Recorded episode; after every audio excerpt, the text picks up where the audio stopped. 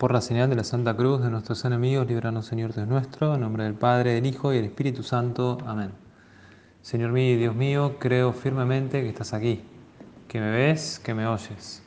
Te adoro con profunda reverencia. Te pido perdón de mis pecados y gracia para hacer con fruto este rato de oración. Madre mía Inmaculada, San José mi Padre y Señor, Ángel de mi guarda, interceded por mí. Nos vamos acercando ya a la Navidad, se acerca ya el tiempo por el cual nos hemos metido también en esta escena del Evangelio, en esta escena de la vida del niño Jesús.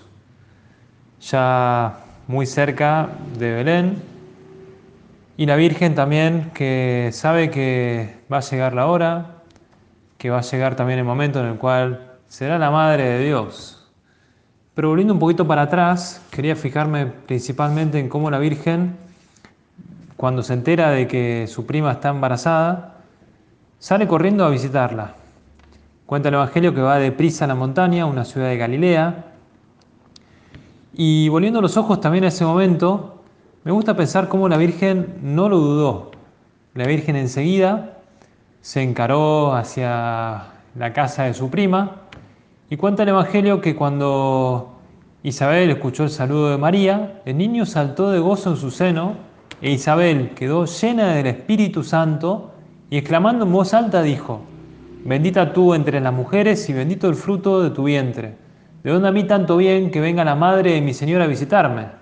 Pues en cuanto llegó tu saludo a mis oídos, el niño saltó de gozo en mi seno. Es muy bonito pensar también cómo ese momento tan importante en el cual el Juan, Juan el Bautista reconoce la presencia del Señor y lo saluda con esa alegría, ¿no? de moverse en, el seno de, también de, Isabel. Fíjate cómo la Virgen endereza todo enseguida y ese elogio que recibe de su prima lo manda a Dios, ¿no?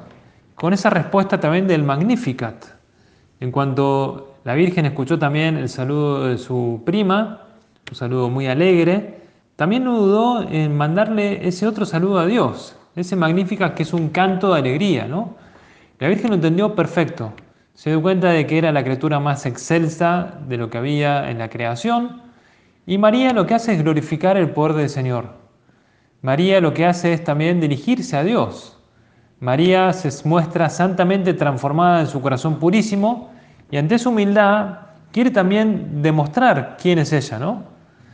Fíjate, la Virgen que va a ser también dada a conocer como la, madre del Señor, quiere mostrar también al, Señor que en esa noche, en la cual también el Señor le va a mostrar esa grandeza, no duda en pensar en Dios, no duda en proclamar a Dios en su grandeza.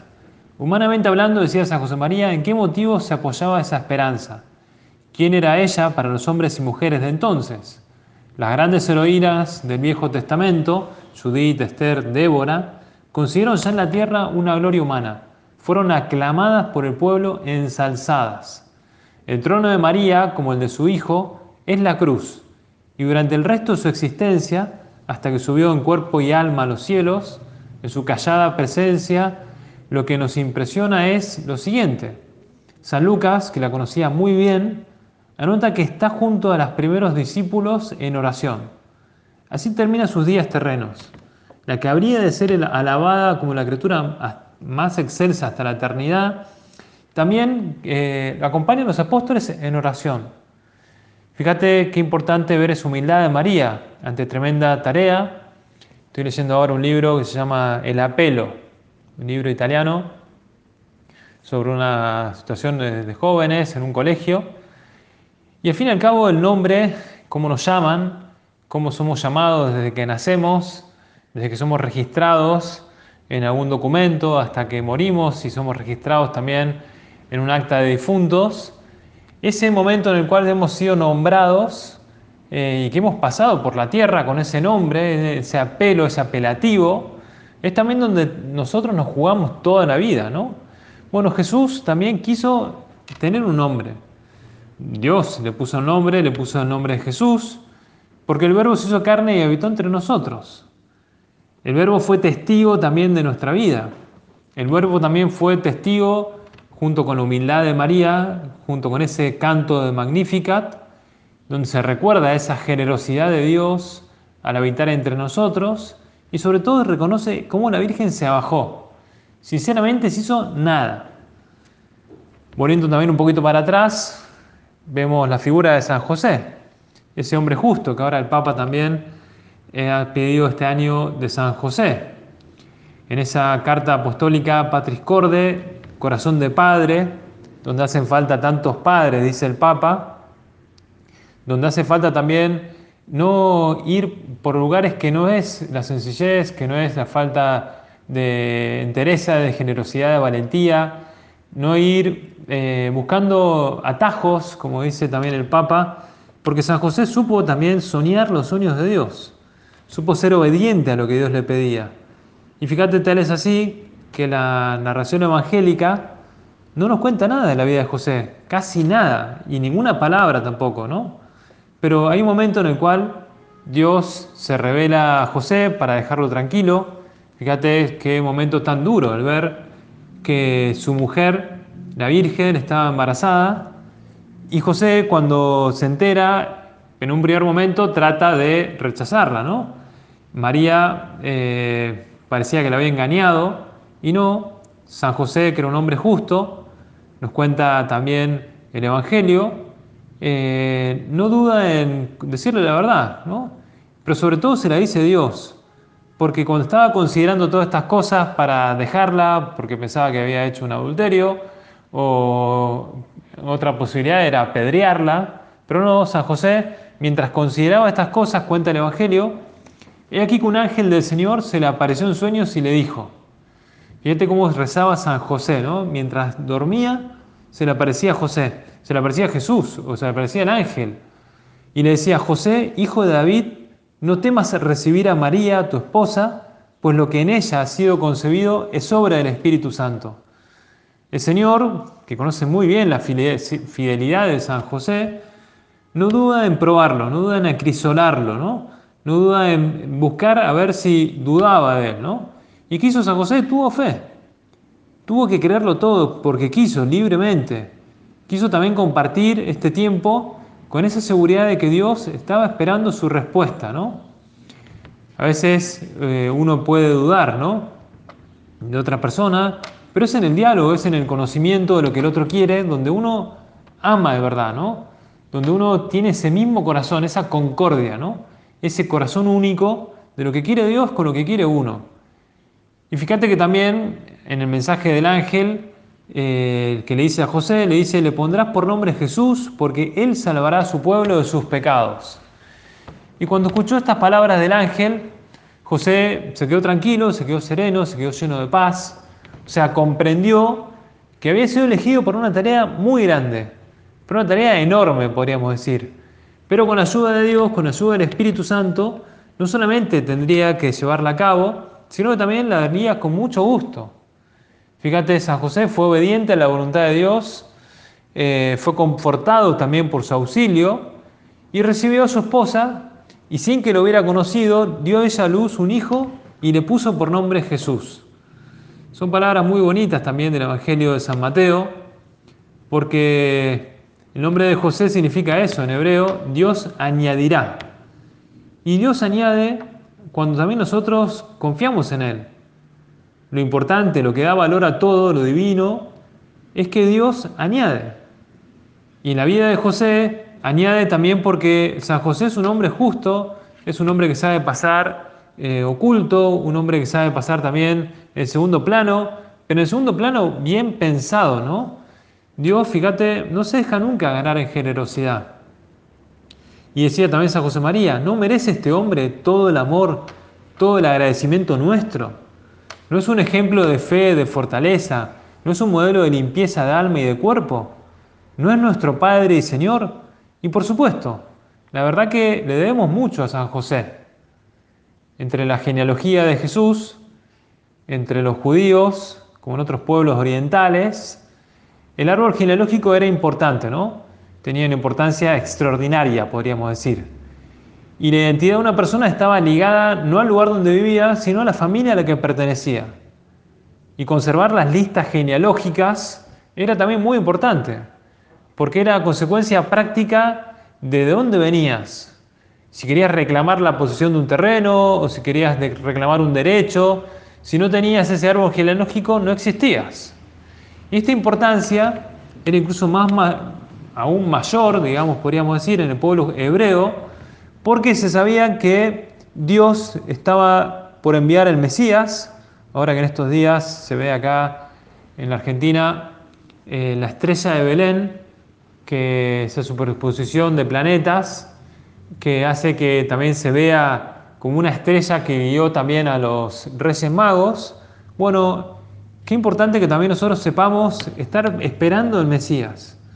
Que así como en la familia hebrea esperaban a Jesús, o en esa genealogía que harían también para ver cómo el Mesías tendría que venir, bueno, nosotros también porque fíjate, tanto San Mateo como San Lucas nos hablan de José como de un varón que descendía de una estirpe ilustre, la de David y Salomón, que eran reyes de Israel. Por eso Jesús no nace de cualquier estirpe, ¿no?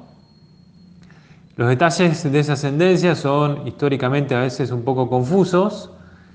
Ni sabemos si la ciudad natal de San José fue Belén, eh, pero sí sabemos que donde se dirigió a empadronarse o Nazaret, donde vivía o trabajaba, también eran muy claras. San Mateo incluso llega a escribir que para cristianos de origen judío, eh, la genealogía al inicio de su evangelio lo muestra como muy claro para decir que la ascendencia de Jesús, según la humanidad, venía de Abraham, venía de padres creyentes, venía de padres a quienes Dios había prometido esa descendencia de la cual nacería el Mesías. San Lucas que dirige su relato a cristianos gentiles, podríamos decir, destaca que la universalidad de la redención viene distinto, ¿no? con una, genealogía que viene desde Adán, ¿no? el padre de todos los vivientes. Sea la genealogía que sea, a esa larga lista de nombres que hemos leído estos días, viene también a mostrarnos cómo todos estamos también en ese árbol genealógico, en ese árbol del cual depende Jesús en ese árbol del cual también nuestra ascendencia deriva del Señor. Por eso, qué oportuno también que nosotros sepamos meternos en ese árbol genealógico, ¿no? Donde hay gente maravillosa como Abraham, como Isaac, como Jacob, como José, como David. Y gente pecadora también, incluso muy pecadora, a quien la providencia también perdonó. Aparecen también esas cuatro mujeres, esas cuatro extranjeras, Tamar, Rahab, Belsabé, Ruth, que constituyen también como un símbolo de toda la humanidad. Y decía San José María, volviendo de nuevo a meternos en la genealogía de Jesucristo, encontramos hombres y mujeres que a veces no fueron un modelo. Con esa lección, seguro que la Madre de Dios quiere que consideremos que ella, siendo toda limpia, inmaculada, nos acepta con nuestras manchas. Y cuando nos acercamos a ella y a Jesús, con la conciencia limpia, con la voluntad llena de buenos deseos, entonces todo lo pasado no cuenta. Podemos rehacer nuestra vida y para eso a lo largo de la jornada habremos de rectificar el rumbo más de una vez. Quiero que vosotros, decía San José María, y yo, tengamos esa visión de lucha, que no perdamos nunca de vista que en la vida interior es necesario pelear sin desánimo, que no nos desalentemos cuando al intentar servir a Dios, no una vez, sino muchas, tengamos que rectificar. Tenemos el deber de hacerlo. Cuando no hemos sabido vivir en un momento dado nuestras luchas como almas entregadas, volveremos a luchar, sin poner excusas. El otro día fui a cenar a casa de una familia y el padre de familia se acerca a la mesa y nos dice, eh, quería comentarles que la última pizza se la comió el perro, ¿no? Claro, había quedado ahí la masa eh, preparada para poner en la parrilla y el perro se abalanzó sobre la masa y se la comió, ¿no? Bueno, eh, que no pongamos excusas, esto era una excusa buena, ¿no? De hecho, no sabíamos qué perro había sido el que se lo había comido, había dos, pero bueno, no podíamos ni echarle la culpa al perro, ¿no? Porque no sabíamos cuál castigar, entre comillas, ¿no? Bueno, tenemos el derecho y el deber de acercarnos a la lucha como almas entregadas con humildad sin dudar de que Dios también nos pide mucho más. Por eso qué importante también acercarnos ahora a Belén ya tan cerca de ese momento, porque cuando van José y María a Belén, en ese viaje que también nosotros caminamos, que transitamos también con ellos, buscando participar de ese censo ordenado por Roma, queremos también participar con María y con José, ¿no? El otro día me llegaba un video de cómo sería aquel momento, eh, un video filmado en España de la Virgen está en la gruta y José que tiene que salir a buscar agua para eh, la Virgen, para el niño, para abarajar un poco la noche y salen eh, a buscar agua a un arroyo y mientras está cargando agua en una especie de cantimplora, eh, se escucha el ruido de un lobo y medio que José como que se, asusta y, vuelve rápido a ver a la Virgen, ¿no? Donde está ahí atado el burro. Y uno podría decir, bueno, fue así, no sé si fue así o no fue tan frío el tiempo, pero lo importante es que José estaría cuidando de María y de, Jesús. O en la otra película, ¿no? La de María de Nazaret, tan bonita de cómo también van a visitar a, a la Sagrada Familia y entran los Reyes Magos y también entran algunos pastores de la zona. Y claro, José es medio que se asusta y la Virgen que lo ataja y le dice, tranquilo, ¿no? No te preocupes, vienen a ver a Jesús. Fíjate, José hizo todo lo posible y no le podemos regañar de que no hizo lo, más de lo que hizo. El pueblo era muy pequeño, Belén eran apenas unas pocas casas, era un pueblo de pastores, de campesinos, y habitualmente no iba mucha gente. Pero José intenta buscar un albergue y no consigue. Busca meterse en alguna de las caravanas eh, para que les den algún consejo y no lo consigue. Incluso San Lucas, escribe escuetamente que no había lugar para ellos. Imposible entrar. Bueno, nosotros sí que podemos dejar que Cristo entre en nuestra vida, ir a la Navidad también con esa disposición, como nos pide el Papa, ir regalados, en el sentido de saber que Dios quiere entrar en nuestra vida. Y nosotros también podemos dejarle ese espacio a Dios, dejando que entre en mi vida. Por eso, ¿cuánto estoy dejando entrar a Dios? ¿Cuánto estoy pidiéndole al Señor que me muestre también su voluntad?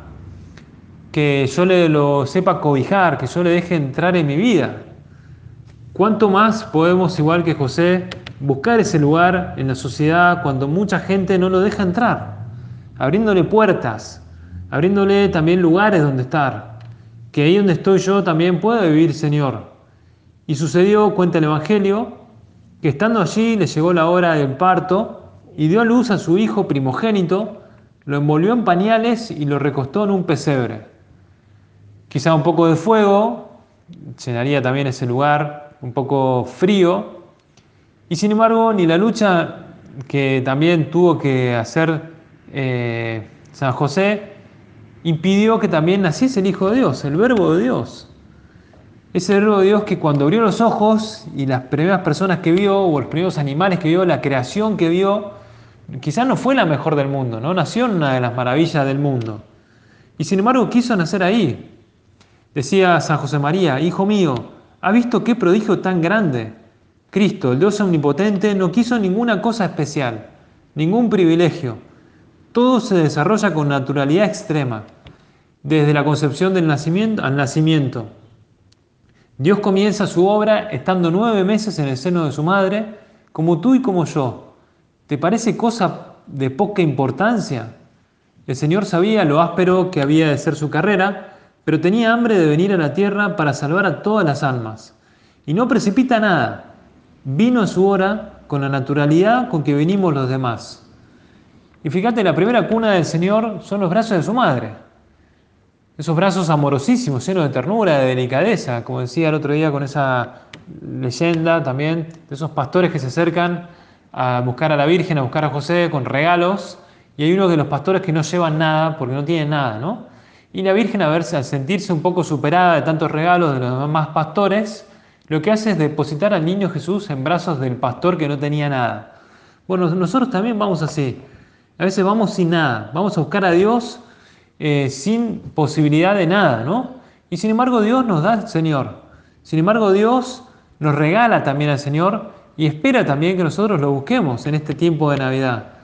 Bueno, ¿cómo me, acerco yo también para buscar esa ocasión de tenerlo cerca? ¿Cómo busco yo también que la Virgen entre en mi vida? ¿Cómo me animo yo también a cantarle como cantaba también San José María, ese niño Jesús, de esas mojitas ahí en Madrid, que le bailaba, que le cantaba, que rezaba con él?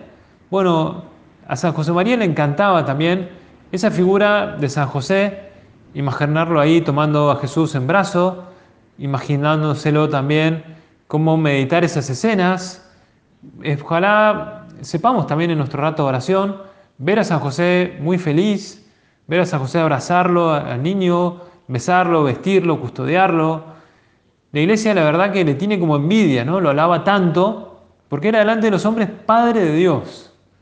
Es como la parábola, dice el Papa, del hijo pródigo y ese buen padre misericordioso que cuida a sus hijos. Bueno, San José igual. Era padre, era custodio, era el mejor de los custodios, era el mejor de los padres. Y la verdad que San José era tan bueno que incluso pensándolo, podríamos darnos cuenta de cómo sería ese momento ahí junto a la Virgen. Cómo también nosotros lo invitamos y lo vemos también al Señor junto a San José, junto a la Virgen. Fíjate, no lejos de ahí, velando con los rebaños de ovejas, habrían esos pastores que se llenaron de un gran temor al ver ese ángel de Dios que les dijo, no teman, pues vengo a anunciarles una gran alegría, que lo será para todo el pueblo. Hoy os ha nacido en la ciudad de David el Salvador, que es el Cristo, y esto servirá de señal. Encontrarán a un niño envuelto en pañales, reclinado en un pesebre. Bueno, ojalá que también podamos nosotros ver al Señor que nace en el pesebre, ojalá que en tu pesebre, en tu Belén, como dicen en algunos lugares, eh, lo encontremos ahí el Señor, que sepamos rodearlo al Señor en esa gruta, ir a esos pasos donde Jesús quiso nacer, porque Dios también quiso hacerse pequeño, quiso manifestar su realeza siendo niño, quiso también mostrarnos y desear estar con nosotros, no desde su soberbia, no desde su, orgullo, no desde su altanería. No, Jesús viene a estar entre nosotros porque también quiere regalarnos esa feliz Navidad.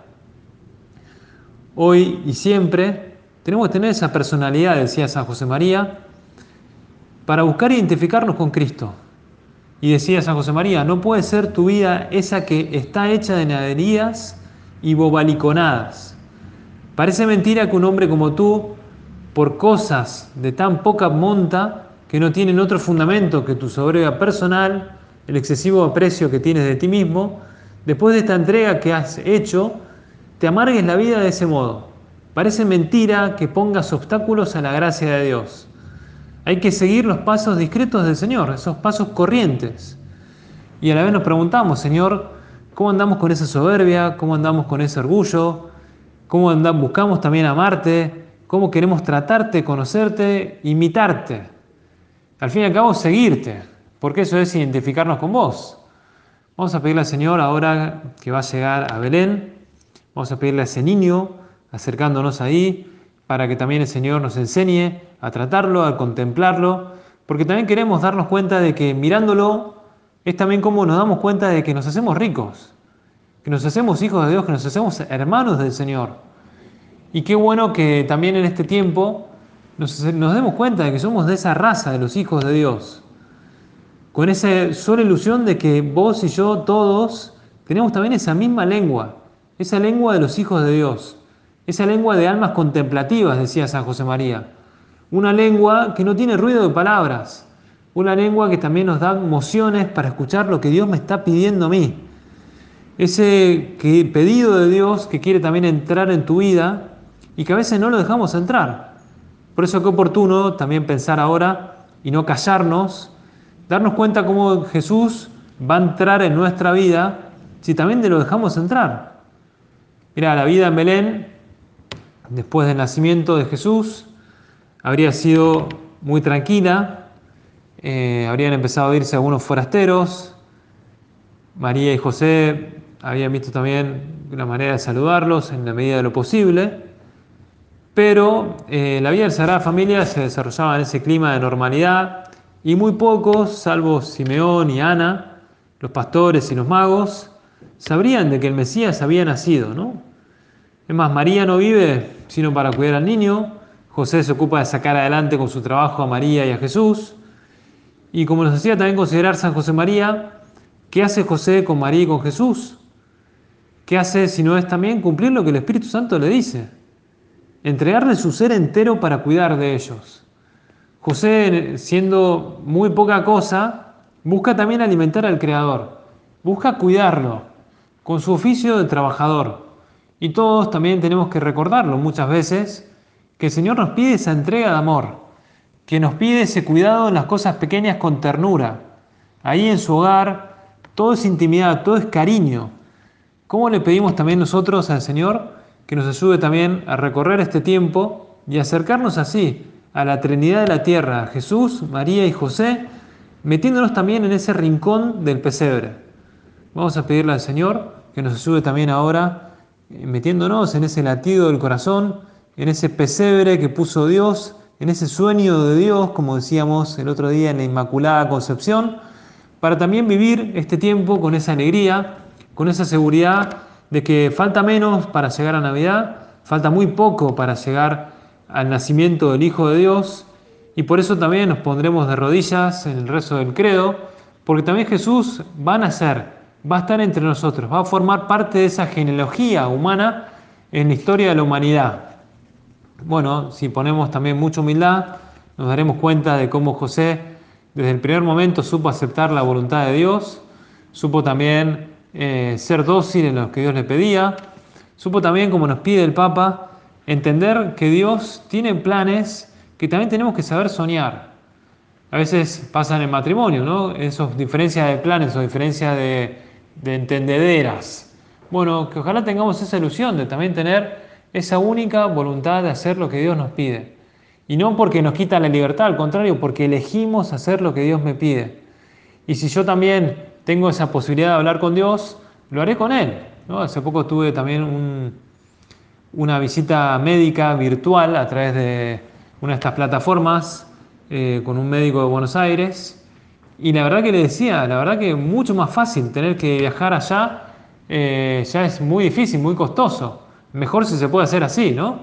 Y con Dios también a veces nos cuesta eh, acercarnos a Él, o preferimos también que sea algo así como más virtual, ¿no? Bueno, fíjate San José que se dirigía en sueños, eh, nos enseña también a tratarte, Señor. Nos enseña a cuidarte y nos enseña haciéndolo. Lo enseña siendo ese buen padre, lo, enseña siendo ese buen trabajador, lo enseña siendo ese buen esposo. Bueno, vamos a llenarnos de alegría también ahora en este tiempo. Como digo siempre, hashtag sigamos la estrella, la estrella de Belén, donde Jesús va a nacer y así santificando nuestro trabajo profesional, así rezando y siendo esas almas contemplativas, buscando a ese Padre bueno y fiel que fue San José también descubriremos que hay muchas cosas todavía por recorrer, hay muchas cosas también todavía por entender. Vamos a pedirle a la Virgen que también nos deje tener en brazos al niño Jesús, ella que también nos trajo a su Hijo. Vamos a pedirle a Jesús también que nos acerque eh, su alegría, su confianza. Me trajeron de Belén justo antes de la pandemia un niño Jesús ahí de Belén, que espero poder tenerlo en estos días en brazos bueno, sea el niño Jesús que tengas, acercarte también así a besarlo, a acompañarlo, a también contarle tus proyectos y que en este año nuevo que empezamos sea también un confiar en Jesús, en María y José, para que manifestando nuestro amor, manifestando nuestra cercanía, nuestra fraternidad, nuestra caridad, podamos también entender los planes de Dios que tiene para este año, entender también cómo me quiere y cómo yo también puedo corresponder a su amor. Te doy gracias, Dios mío, por los buenos propósitos, afectos e inspiraciones que me has comunicado en esta meditación. Te pido ayuda para ponerlos por obra. Madre mía Inmaculada, San José, mi Padre y Señor. Ángel de mi guarda, interceded por mí.